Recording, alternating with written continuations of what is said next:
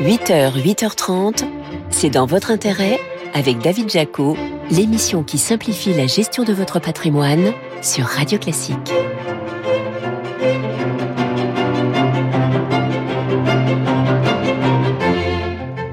Bonjour, ravi de vous retrouver pour un nouveau numéro de C'est dans votre intérêt sur Radio Classique. Votre invité ce matin, c'est Yann Giano, le président de la Forêt Immobilier. Il nous dira si la baisse des prix de la pierre s'est accélérée ou pas depuis la rentrée. Les marchés boursiers ont été secoués cette semaine par la remontée des taux d'intérêt sur les dettes souveraines, notamment américaines. Alors faut-il s'inquiéter? Réponse dans quelques instants. Enfin, on vous parlera des fonds obligataires datés qui n'ont jamais autant rapporté, notamment face aux actions depuis près de 20 ans. C'est dans votre intérêt? Le récap. Retour sur les infos patrimoniales clés de cette semaine avec vous, Laurent Grassin. Bonjour Laurent. Bonjour David. Et on commence par cette belle cacophonie autour du calendrier d'interdiction de location des passoires thermiques cette semaine. Ah, David, caché cette passoire que je ne saurais voir. Chaque mois tombent des statistiques plus alarmantes les unes que les autres sur le secteur immobilier, à commencer par ce chiffre de se loger qui pointait une baisse globale de près de 20% des biens en location en un an dans les grandes villes françaises, avec des pics à, tenez-vous bien, 42,9% à Rennes et 38,2% à Paris. Bon, on va pas refaire les causes, Laurent, elles sont nombreuses, sauf que, sauf que l'exécutif semble se rendre compte du problème et la ministre de l'économie a pointé euh, des solutions possibles, notamment de retarder le fameux calendrier de location des passoires thermiques. Ah oui, bah, oui, mais alors là, David, toute la question est de savoir s'il l'a vraiment fait. Mardi, Bruno Le Maire, au Parisien, il faut être très pragmatique et regarder si on peut décaler les calendriers. À titre personnel, j'y suis très favorable, en particulier pour les copropriétés. Très bien, mais le même Bruno Le Maire, le lendemain, il n'est pas question de modifier le calendrier tel qu'il a été déterminé. Il s'agit simplement de réfléchir à la manière dont on peut être plus simple et plus clair pour nos compatriotes. Bah, c'est pas gagné. Hein. Ok, donc rien ne change au final pour le moment pour les propriétaires bailleurs qui nous écoutent et qui espèrent d'ailleurs peut-être un, un petit sursis. Hein. Eh ben non, pour le moment, rien ne change. Interdiction à la location dès le 1er janvier 2025 des logements classés G, en 2028 de ceux classés F et en 2034 de ceux classés E par le fameux euh, nouveau diagnostic de performance énergétique. Attention quand même, quand on sait, par exemple, qu'à Paris, eh bien, les logements classés E, F et G, c'est 70% des logements. On se dit qu'il va devenir de plus en plus compliqué de tenir la pause. Et comme décidément vous n'avez pas du tout l'air d'avoir envie d'annoncer des bonnes nouvelles ce dimanche matin, vous voulez nous mettre en garde contre une facture qui devrait grimper l'an prochain. Ah David, projetons, euh, projetons-nous, vous et moi, au début de l'année prochaine, fêtant le passage à 2024 et découvrant avec peut-être un reste de migraine d'une Saint-Sylvestre trop arrosée, notre nouveau tarif assurance auto et habitation. Attendez, attendez, là je vous vois venir. Euh, pas ça quand même, non? Eh ben si. Selon plusieurs cabinets d'experts, les primes de contrat auto pourraient accélérer de 4 à 5 en moyenne le tarif hein, le 1er janvier 2024 et de 6 à 7,5% pour les assurances habitation. Après avoir entendu l'appel de Bercy, c'était l'année dernière, et modéré leurs tarifs en 2023, eh bien, les assureurs risquent de se rattraper entre inflation et hausse de la sinistralité. Le comparateur Assureland note déjà une hausse de 11% sur un an en Bretagne. Je cite région la moins chère pour un contrat d'assurance habitation. Laurent, vous me filez le cafard. Franchement, ça fait pas rêver tout ça. Hein. Mais je sais David, et je sais même ce qu'il vous faut. Bon, dites-moi. 26 millions d'euros. 26 millions d'euros. 26 millions d'euros selon une étude récente menée par l'IFOP auprès de 1000 Français avec cette question. Quelle somme auraient-ils besoin de gagner pour réaliser leurs rêves? En moyenne, ils estiment qu'il leur faudrait 26 millions d'euros pour financer leur vie rêvée. ça, ça fait comme une sacrée somme, non? Oui, bon, quand on rentre dans le détail et qu'on demande aux Français interrogés de préciser la somme qu'ils pourraient réellement envisager, la moitié déclare qu'ils pourraient se satisfaire de moins d'un million d'euros et un tiers serait heureux avec moins de 100 000 Ouais, sachant que 100 000 euros, euh, c'est possible si à un moment on réussit à faire les, bons investissements. Et d'ailleurs, tiens, Laurent, ça tombe bien parce que vous terminez par, euh, par un rendez-vous annuel qui marque la première semaine du mois d'octobre. La semaine prochaine, c'est la semaine mondiale de l'investisseur, la World Investor Week en anglais, et oui, monsieur, organisée par l'Organisation internationale des commissions de valeur. Elle est pilotée en France par l'AMF. Alors, au programme de cette édition, pas un thème, mais trois. La finance durable, la résilience des investisseurs, et Dieu sait qu'il en faut en ce moment, et les crypto-actifs. Tout un programme, dit donc, mais euh, ça consiste en quoi concrètement, cette World Investor Week? Tout un programme. Je ne vous le fais pas dire, les investisseurs pourront retrouver tout au long de la semaine des contenus pédagogiques sur le site de l'ANF et de ses partenaires, dont Boursorama d'ailleurs. Un MOOC, vous savez David, c'est cours en ligne pour se perfectionner et acquérir les bons réflexes pour investir. Et comme chaque année aussi, une mise en garde sur les arnaques du moment faux conseiller, placement exotique entre diamants et vaches laitières. Tiens, récemment, certains petits malins vous proposaient d'investir sur des truffes, des arnaques à la truffe. Voilà, qui ne manque pas de bouquet. Autant dire que pour pister les arnaques, il faut vraiment avoir le nez fin. Ouais, et après, la truffe n'est pas celui qu'on croit. Allez, merci. merci. David. Merci pour ce récap de la semaine. Signé Laurent Grassin, directeur de la rédaction de Boursorama. Merci, David. Allez, on parle immobilier à présent. C'est dans votre intérêt, l'invité. Où en sommes-nous de la correction des prix de la pierre? Réponse avec vous, Yann Giano. Bonjour. Bonjour. Président de La Forêt Immobilier. Bruno Le Maire a déclaré cette semaine être favorable à un assouplissement des critères d'octroi des prêts immobiliers. Est-ce que c'est enfin une bonne nouvelle, même si on se dit qu'il faudra attendre a priori le mois de décembre pour en savoir un petit peu plus et ce qui, ce qui pourrait potentiellement changer? C'est une bonne nouvelle. En tout cas, c'est une perspective qui nous enchanterait, euh, même si euh, nous attendons de, voir. Évidemment, aujourd'hui, les critères d'accès au, crédit euh, défini et, et, devenu contraignant du HCSF freine les primo-accédants, freine euh, les, les, investisseurs, freine les ménages et, et on envisage un certain nombre d'assouplissements sur lesquels on a d'ailleurs été déjà largement force de proposition. Le ministre de l'économie a ouvert la porte justement à une augmentation du taux d'endettement maximal qui aujourd'hui est de 35% des revenus. Là, clairement, ça irait dans le bon sens. Alors c'est pas c'est pas nécessairement la, la, piste euh, qu'on aurait choisi euh, prioritairement. Nous on aurait choisi d'allonger la, la, durée d'endettement pour les primo accédants au-delà de 25 ans. uniquement au-delà de 25 ans. Euh, elle est déjà euh, possible à, à 27 ans lorsqu'il y a des travaux, lorsqu'on achète dans le neuf. Euh, pourquoi pas l'aligner pour les primo accédants lorsqu'on achète à 30 ans? On peut en effet partir sur cette cette durée. Quand on voit la production de nouveaux crédits immobiliers, c'est en chute de 45% sur un an. Les autorités nous disent que c'est essentiellement lié à l'attentisme des acheteurs qui sont confrontés, on le sait bien, à cette forte remontée des taux d'intérêt. Ça vous fait sourire. Vous n'y croyez pas, vous, à cette analyse? C'est pas la réalité du terrain telle que vous l'observez? Alors, ça semble être la réalité des, des productions de, de, de crédits. Euh, en effet, de notre côté, en 12 mois, le volume de transactions n'a reculé que, entre guillemets, de euh, 15%. Donc entre les moins 45 et euh, les moins 15, on se rend compte aujourd'hui que les Français ont beaucoup d'épargne, qu'ils mobilisent, cette épargne, pour euh, ne pas passer par la case euh, banque. D'ailleurs, ils ne trouvent pas nécessairement que l'appel au financement soit intéressant. Et puis, on a également une majorité de secondo-excédents, c'est-à-dire de Français qui sont déjà propriétaires, qui profitent du fruit de la vente de leur logement actuel pour se constituer un apport significatif et moins emprunté également. Bon, euh, en cette rentrée, est-ce qu'il y a toujours autant d'acheteurs qui viennent en agence ou qui prennent contact pour, euh, pour visiter Ou même là, il y a de l'attentisme et il y a moins de demandes? Il y a moins de demandes, évidemment. Euh, là encore, 15%, une demande qui, qui recule de, de 15% au niveau, au niveau national, avec essentiellement des Français qui s'autocensurent, euh, qui se disent je ne vais pas y arriver, la banque ne me prêtera pas, je ne parviens pas à épargner suffisamment, sont souvent les jeunes actifs ou les, les ménages les, les plus modestes.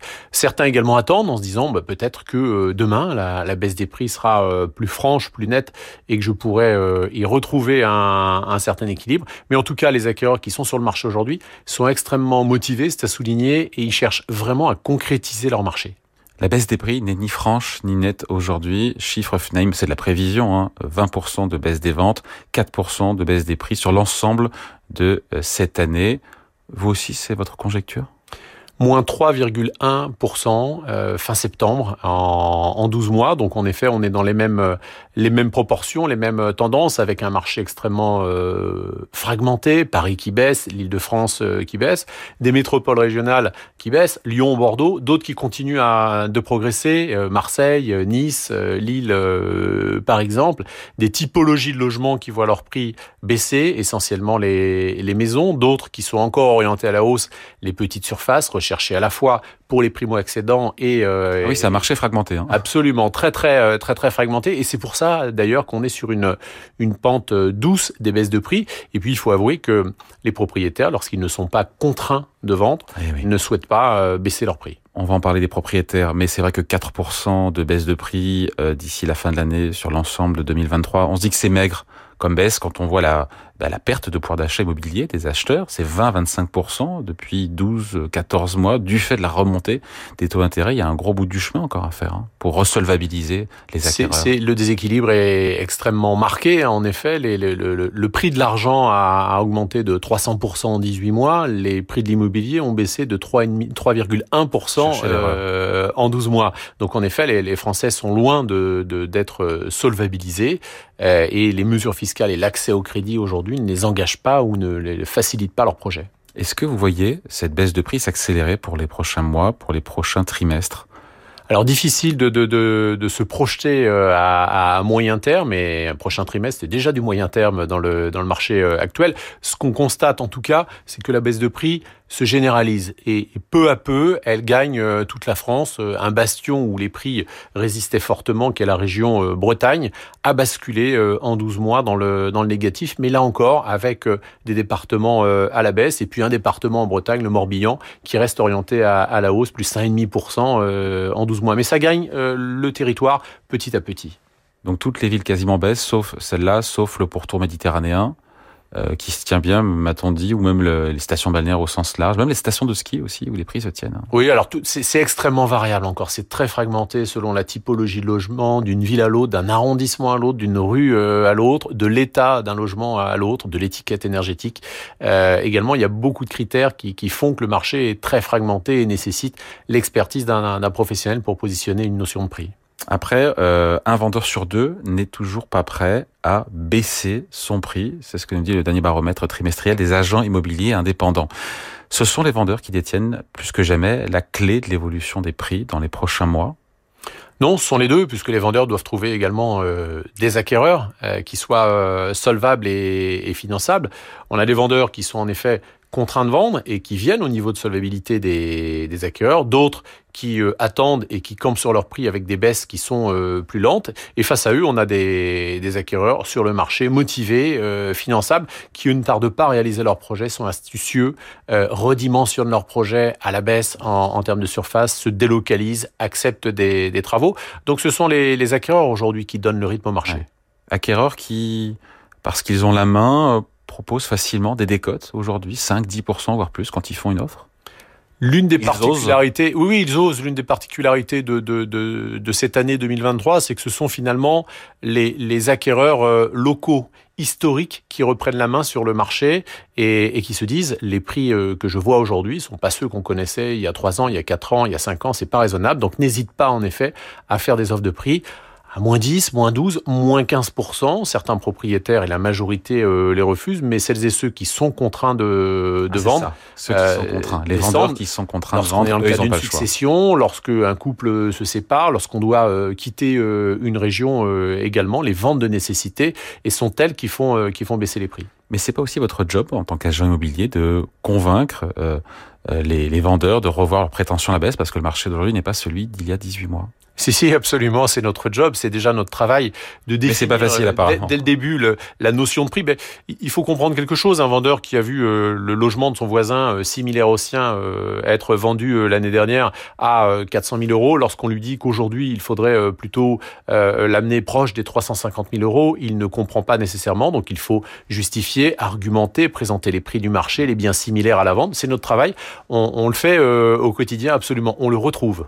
Ouais. Après, c'est vrai que le vendeur baisse son prix quand il en est contraint, parce qu'il doit vendre. Et c'est pas toujours le cas. Absolument. Ou lorsqu'il a eu une mauvaise expérience, qu'il a cru vendre haut et que finalement son acquéreur n'a pas eu euh, le financement, par exemple. Ça arrive également de, de plus en plus souvent. Un mot des délais de vente qui sont toujours plus longs. Ça aussi, c'est un indicateur euh, qui a viré largement rouge.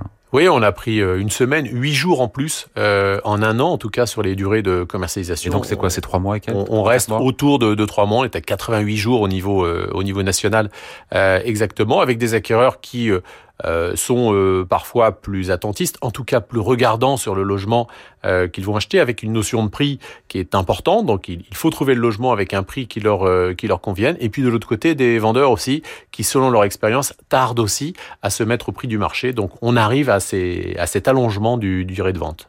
Comment aider le marché à repartir? Il nous reste quelques instants, Yann Giano. Euh, il faut que les taux d'intérêt se stabilisent. On y est peut-être, que les contraintes sur la production de crédit se desserrent un peu. On verra ce que nous dira le, HCSF euh, en, décembre. Alors, mesure court terme, en effet, euh, d'étendre les, les critères HCSF pour les primo-accédants pour les investisseurs, regarder le reste à vivre, regarder le patrimoine également des investisseurs, des mesures à plus long terme avec la relance de la production de, de logements, le statut du bailleur privé pour l'investisseur et évidemment l'aménagement du territoire. Voilà. Et sinon, juste, vous sentez depuis la rentrée que les, banques sont en train de rouvrir? On le lit, on l'entend, un peu le robinet du crédit immobilier. C'est vrai ou pas? Vous le voyez sur le terrain? On lit, on lit, on l'entend. Alors, les banques régionales, les banques mutualistes euh, ont toujours prêté, ont toujours fait leur travail. Certaines grandes banques euh, nationales, internationales étaient plus euh, réticentes il semblerait qu'elles ouvrent un peu euh, le filet de la production de, de crédit à suivre d'ici la fin de l'année. Allez, merci pour cet entretien. Yann Géano, président de La Forêt Immobilier. Merci beaucoup. Allez, on parle à présent des bourses mondiales qui ont été chahutées cette semaine. C'est dans votre intérêt? La question à un milliard de dollars. Et oui, des marchés financiers qui ont été secoués par la flambée des taux d'intérêt sur les dettes souveraines. Alexandre Baradès, bonjour. Bonjour. Chef analyste chez le courtier IG, c'est vrai que les, la hausse des rendements souverains se poursuit un peu partout, notamment aux États-Unis et en Europe. Résultat, euh, les taux à 10 ans sur les bons du Trésor américain qui servent, on le de référence au financement de l'économie américaine, eh bien ces taux sont désormais au-delà des 4,6%. C'est au plus haut euh, quasiment, je crois, depuis 16 ans. Hein. Oui, voilà, sur la, sur la partie américaine, quand, quand on regarde aussi la partie des taux, par exemple des taux de crédit hypothécaire à 30 ans, crédit donc immobilier aux États-Unis, on est sur des, niveaux à 7,30, 7,40, c'est des niveaux qui dépassent même des niveaux qu'on est de, de pré-crise et subprime en fait. Donc c'est des, niveaux qu'on n'a pas vu depuis plusieurs décennies. Alors pourquoi cette pousse, cette fièvre? On se dit qu'on a compris a priori que c'est a priori à cause de la, la fermeté des propos euh, des banques centrales de ces derniers jours qui a infusé. Oui, c'est toujours le même le même euh, mot d'ordre de la part des banques centrales depuis pas mal de temps, à savoir l'inflation, l'objectif est toujours fixé à 2%, il n'a pas été révisé, et les niveaux d'inflation euh, outre-Atlantique euh, sont encore trop élevés actuellement, notamment ce qu'on appelle l'inflation cœur, c'est-à-dire l'inflation hors alimentation, hors énergie, euh, qui est l'inflation surveillée par la Banque centrale américaine parce qu'elle est très incrustée dans les services en fait. Hein. L'économie américaine est une économie de services et là où l'inflation est la plus dure à déloger, c'est là-dedans, dans le logement par exemple, dans les transports également. Euh, mais il y a quand même des éléments un peu plus positifs, c'est-à-dire que la vitesse de redressement des taux est historique, aussi bien du côté de la Fed, donc pour les États-Unis, que du côté de la BCE pour la partie européenne. Mais la bonne nouvelle quand même, c'est que l'inflation, euh, mois après mois, et là on, le voit encore avec les, chiffres publiés euh, en, cette fin de semaine et même aux États-Unis récemment, on a quand même des améliorations très sensibles. Je parle de l'inflation américaine globale par exemple, elle était à, autour de 9% il y a quelques trimestres. Il n'y pas une incohérence de voir une inflation qui reflue avec des taux d'intérêt à long terme sur les dettes souveraines augmenter? Il y, a, il y a, toujours un effet, un effet retard. C'est-à-dire que le, les taux, euh, les taux courts et les taux longs, c'est-à-dire les taux à 1 an, 2 ans ou les taux à 10 ans ou 20 ans, par exemple, des États, s'ajustent en grande partie, notamment les taux courts, sur la partie des redressements de taux de la Fed ou de la BCE. Et les taux longs, eux, c'est l'anticipation à la fois des, des, des, anticipations de croissance moyen terme, d'inflation moyen terme et de taux moyen terme. Donc il y a toujours un retard, en fait, assez logique quand vous montez les taux et l'effet un peu lag, un peu retard sur les taux longs. Euh, mais il est quand même très probable qu'au niveau européen, par exemple, on commence avec sur des niveaux au-dessus desquels on aura de plus en plus de mal à passer, parce que la Banque Centrale Européenne euh, a certes relevé ses taux à la dernière réunion, mais a quand même fait comprendre, le message qui accompagnait la hausse de taux, c'est un message qui faisait quand même comprendre que euh, désormais, le risque d'en faire trop euh, était assez équilibré avec le risque de ne pas en faire assez. Les marchés actions ont été déstabilisés par cette flambée des taux souverains. C'est normal que les investisseurs soient nerveux face à cette trajectoire haussière des taux longs souverains c'est normal à court terme parce que vous, passez, vous, vous êtes passé d'un environnement de taux euh, zéro, voire taux négatif, taux réel négatif, à un environnement de taux réel très positif et euh, de, de, de, taux de crédit qu'on n'ait pas vu, euh, des, des, des, taux à, au niveau actuel au niveau du crédit immobilier, c'est des choses qu'on n'ait pas vues depuis effectivement l'avant-crise des subprimes. Mais c'est aussi un retour à la normale. C'est que le marché action, lui, il a baissé parce que forcément vous avez de l'alternative. Vous avez désormais des produits de placement très court terme. On, on, va en parler juste après, mais c'est vrai que des taux souverains américains à 10 ans à 4,6%, c'est un rendement qui est très attractif, qu'on n'a pas vu depuis très longtemps, avec un risque qui est proche de zéro, et donc ça change l'équation pour les bourses oui, pour les bourses, parce que les gérants d'actifs ont désormais, ils sont payés, leur cash, ils peuvent le loger et euh, ils rapportent quelque chose. Donc, ils peuvent attendre des opportunités sur les marchés actions tout en ayant du cash qui rapporte aux États-Unis même 5% sur la partie très courte. On dit que les actions à long terme, ça rapporte 7% par an. Mm. Euh, là, si on a du 5 sans risque, exactement. L'alternative est sympathique. Hein. Elle est sympathique, mais il y a aussi, et c'est ça qu'on va surveiller dans les mois qui viennent au niveau de l'analyse, c'est comme les bourses du coup baissent et que les valorisations boursières, boursières baissent aussi. À un moment donné, le rôle du gérant, c'est pas non plus de stocker du cash et de rien en faire, c'est de le réallouer sur les marchés. Et plus les marchés corrigent en Europe et aux États-Unis, plus les valorisations sont attractives et très probablement d'ici quelques temps. Elles ne sont pas encore attractives puisque mécaniquement elles sont ces valorisations plus élevées du fait de la remontée des taux aussi. Hein. Oui, mais les valorisations, par exemple, si vous comparez les niveaux aujourd'hui de la cherté des actions européennes du CAC 40 par exemple par rapport à la cherté euh, fin 2021 début 2022, elles sont beaucoup moins chères aujourd'hui, alors que les cours sont à peu près au même niveau. Donc on a des actions aujourd'hui qui sont en relatif par rapport au niveau d'il y a deux ans, deux ans et demi, euh, moins chères. Donc c'est ça qu'il faut regarder aussi parce que les résultats continuent d'être plutôt plutôt solides. Est-ce qu'on monte, est-ce qu'on entre ou pas en zone rouge sur les taux longs, souverains notamment américains. Est-ce que la hausse pourrait s'accélérer? Est-ce qu'on est sur un, un plateau haut là aussi? Parce qu'on se dit que si ça continue à monter, euh, ça fera chuter mécaniquement les marchés actions. Très probablement, on est sur, on est sur un plateau. Je pense que les, les taux longs et même courts américains sont sur un plateau. depuis la dernière euh, des réunions de la Fed, on a pris sur les taux souverains américains quasiment 40 points de base. Oui, oui. Mais c'est énorme, quoi. C'est énorme, mais regardez, par exemple, les, les taux courts, les taux 2 ans américains, aujourd'hui, un taux 2 ans américain, il est à 5%. La fourchette de taux de la Fed, c'est 5,25, 5,50. Donc on est dans ces zones-là qui sont tout à fait cohérentes. Et la Fed, à ce stade, n'a pas besoin d'aller plus loin sur ces taux, même si elle menace de le faire parce qu'il faut que le, le, marché soit convaincu de ses intentions. Euh, elle, ne le fera probablement pas. Et euh, parce qu'on commence à voir, alors ça c'est plutôt du côté européen euh, qu'on commence à le voir, mais si on fait un transfert par exemple sur la BCE, les statistiques européennes sont en train de ralentir assez sèchement. On voit en Allemagne par exemple des indices d'activité qui sont contractés, partie manufacturière depuis plusieurs mois, partie service désormais depuis 2-3 mois. Pareil pour la France. Ce qui tenait bien pour la France jusqu'à présent, c'était les services. Donc pour vous, là, le gros de la hausse des taux d'intérêt souverains derrière nous. Ah, je suis absolument persuadé de ça. Je suis quasiment persuadé que même les banques centrales BCE et Fed euh, n'iront pas plus loin sur leurs taux. Après, c'est la question du plafond. Par contre, hein. on va planer quelques mois avec des taux élevés. Donc les taux souverains, les taux longs vont rester élevés quelques temps. Mais les messages qui vont accompagner les différentes réunions à venir de politique monétaire seront des messages un peu moins agressifs que par le passé, avant que on ait vraiment ce qu'on appelle le pivot, c'est-à-dire que l'année prochaine on commence à baisser ses taux. Mais en Europe, avec le ralentissement qui est en train de s'opérer, euh, il est tout à fait possible pour les je dis pas que les premières baisses de taux interviendront là au premier semestre, j'y crois pas, mais je ne pense pas qu'il faille attendre fin 2024 pour avoir les premières baisses de taux. Je pense que c'est un thème plutôt de mi-2024 pour la partie européenne. On en reparlera. Merci à vous. Alexandre Baradès, chef analyste chez le courtier G. Merci à vous. Avec plaisir. Et puis les taux d'intérêt à long terme élevés, c'est aussi, vous allez voir, une opportunité d'investissement. C'est dans votre intérêt. Investissez-vous. Avec Ophi Invest, une nouvelle dimension pour l'avenir. Et oui, car ça fait bien longtemps que les obligations n'ont pas autant rapporté. Jean-François Bay, bonjour. Bonjour. Directeur général de Cantalis. Alors on connaît l'investissement en actions, un peu moins euh, quand on a en particulier l'investissement en obligations. Il faut dire que depuis dix ans, ça a rapporté plus grand-chose aussi. Hein. C'était pas tendance. Oui, c'est ça. Pendant dix ans, euh, de 2014 à 2021, on était dans un environnement de taux négatif, donc pratiquement dix ans.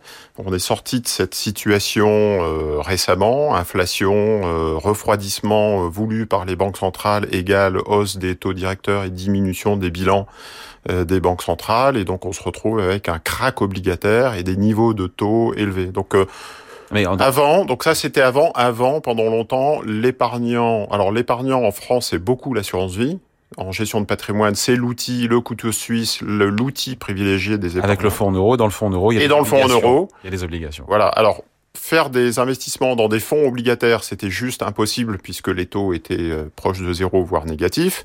Donc il restait plus que le fonds en euros qui emportait encore un peu du rendement euh, euh historique, mais c'était euh, très faible. Hein, c'était du 1-2%, on s'en souvient. Faut rappeler juste ça, c'était avant. Il faut rappeler qu'acheter une obligation, c'est toucher des coupons définis chaque année, et puis ensuite, si tout se passe bien, au bout de 5 ans, 7 ans, 10 ans, on récupère son capital, euh, sauf si la boîte évidemment a fait défaut ou a fait faillite, sachant qu'en France, l'obligation, l'investissement d'obligations en n'est pas très développé. Non, c'est pas du tout développé. Dans certains pays, euh, vous avez accès, les particuliers ont accès au marché obligataire. L'Italie, l'italien utilise beaucoup les, les, obligations dans son patrimoine. Le belge vient de pouvoir euh, souscrire à l'obligation, l'emprunt d'État émis par l'État belge à 3,30%. Ils ont levé 22 milliards d'euros, mais c'est pas du tout le cas en France pas d'accès au marché obligataire et de temps en temps il y a un emprunt d'État. Le dernier c'était l'emprunt baladure, donc c'est vraiment euh, ça remonte un peu. Hein. Ça remonte un petit peu. Donc le seul moyen pour un épargnant français d'avoir accès au marché obligataire, dans le cadre de l'assurance vie, c'est le fonds en euros, le disais tout à l'heure, qui sert un petit peu d'actifs sans risque. Et sur des fonds obligataires, si on veut passer sur des, des comptes titres, mais euh, c'est euh, la plupart du temps un outil institutionnel réservé aux, aux, aux, professionnels. Sachant qu'il faut le dire aujourd'hui, une entreprise qui est de très très bonne qualité, elle s'endette autour de 4% et même 7% par an pour des entreprises qui sont euh, plus endettées, plus risquées. Ça fait longtemps, Jean-François, qu'on n'a pas eu ce type de, rémunération. Ouais, c'est les, les taux courts, c'est depuis 1999. La BCE a amené les taux à 4% le 14 septembre dernier. Et donc, on se retrouve avec une alternative intéressante. Si vous voulez investir sur du court terme, vous avez du monétaire qui rapporte à peu près 4%. Vous avez des comptes à terme. Les banques sortent des, des livrets boostés à, à 4% chez Before Bank et d'autres grands réseaux. Et si vous voulez investir sur les obligations, effectivement, vous avez un marché obligataire qui s'est repricé. Hein. L'avantage du crack obligataire, c'est qu'on retrouve aujourd'hui des niveaux de taux élevés et des opportunités. L'emprunt d'État autour de 3,5 sur l'État français, 4% sur une entreprise de qualité, qu'on on appelle ça investment grade en, en, anglais, et sur le high yield, on va chercher du Alors 7% et plus. Le high yield, c'est le haut rendement. Ce sont ces les entreprises, sont... les moins bien notées, les plus risquées, on va Qui, dire. par exemple? Alors j'ai en France, j'ai noté des entreprises comme Air France, qui rapporte du 7%. Mm. J'ai Biogroup, vous connaissez Biogroup, je pense, parce que pendant le Covid, il fallait aller voir le laboratoire et faire des tests Covid. C'est une entreprise, un laboratoire qui distribue du 8% par an. Euh, vous avez aux États-Unis Footlocker qui distribue du 10%. Carnival dans les loisirs, 10%. Donc le coût de financement de ces entreprises, donc Air France, c'est aujourd'hui émet à 7% par an pendant 5 ans. Donc ça redevient clairement intéressant. Mais le particulier se dit oui, mais j'ai pas accès, je ne peux pas investir dans l'obligation Air France, donc il se tourne la plupart du temps vers des, des, fonds obligataires. Exactement, notamment, et ils ont le vent en poupe, les fonds obligataires datés. Les fonds obligataires à échéance, c'est le placement vogue, parce que c'est vrai qu'ils présentent pas mal d'avantages. On a cette visibilité sur le rendement, il y a de la diversification et puis des différentes maturités. On peut investir à 3 ans, 5 ans, 7 ans. Oui, alors donc c'est le principe d'un fonds qui émet à un moment donné, qui capte ce rendement, le rendement est affiché et communiqué euh, euh, à l'investisseur. Donc, s'il garde jusqu'à l'échéance, jusqu'à maturité, comme on dit, le rendement est clair. C'est une obligation, le fonctionnement d'une obligation simple, contrairement aux au fonds traditionnels. Et euh, on a, euh, l'inconvénient, puisqu'il y a quand même quelques inconvénients, de devoir se positionner tout de suite, puisqu'ensuite le fonds est fermé. Donc, on lève la société de gestion, on lève des encours, investit dans des obligations sur une maturité, une échéance qui est fixée, un millésime. Donc on va vous dire, j'ai un fonds 2026, 2027, 2028. Et on cristallise la performance. Et on cristallise la performance, c'est l'avantage. Euh, donc qui se ressemble en fait à, une sorte d'obligation, contrairement aux fonds obligataires classiques que l'on connaît, euh, qui sont investis à maturité constante, comme on dit, c'est-à-dire que le gérant fait vivre son portefeuille euh, tous tous les jours. Donc là, en anglais, en anglais, ça fonds fermé. Ouais, buy and hold. On achète et on tient la position. Et on tient la position. Garde, Donc c'est un, un fonds un fonds fermé qui du coup ne sera sera moins liquide ou pas liquide pendant la, la durée de vie, pendant les 5 ans. C'est pas de sortir, c'est d'attendre la maturité, de récupérer son capital. Exactement. On voit ces opportunités sur le marché obligataire, on a envie d'en profiter, on achète un fonds à échéance. Qu'avez-vous sélectionné chez Cantalis, euh, sachant que Cantalis, c'est la notation de fonds, c'est votre métier, les meilleurs aujourd'hui, les meilleurs élèves Je vous donne quatre idées d'investissement selon quatre maturités. Euh, Millésima 2026 géré par Edmond Rothschild, donc maturité 2026. Tikeo 2027 géré par Tikeo Capital. Euh, Swiss Life High Yield 2028 sur la millésime 2028. Et le dernier, le petit dernier, c'est Keren 2029, donc qui vient juste d'être lancé le 14 septembre, qui est géré par euh, Keren Finance. Allez, merci à vous. Jean-François Bay, directeur général de Cantalis. Merci, au revoir. Voilà, c'est dans votre intérêt. C'est fini pour aujourd'hui. Émission à réécouter en podcast sur radioclassique.fr et sur vos plateformes habituelles. Je vous retrouve dimanche prochain. En attendant, la musique revient avec votre week-end Radio Classique présenté par Laure Maison.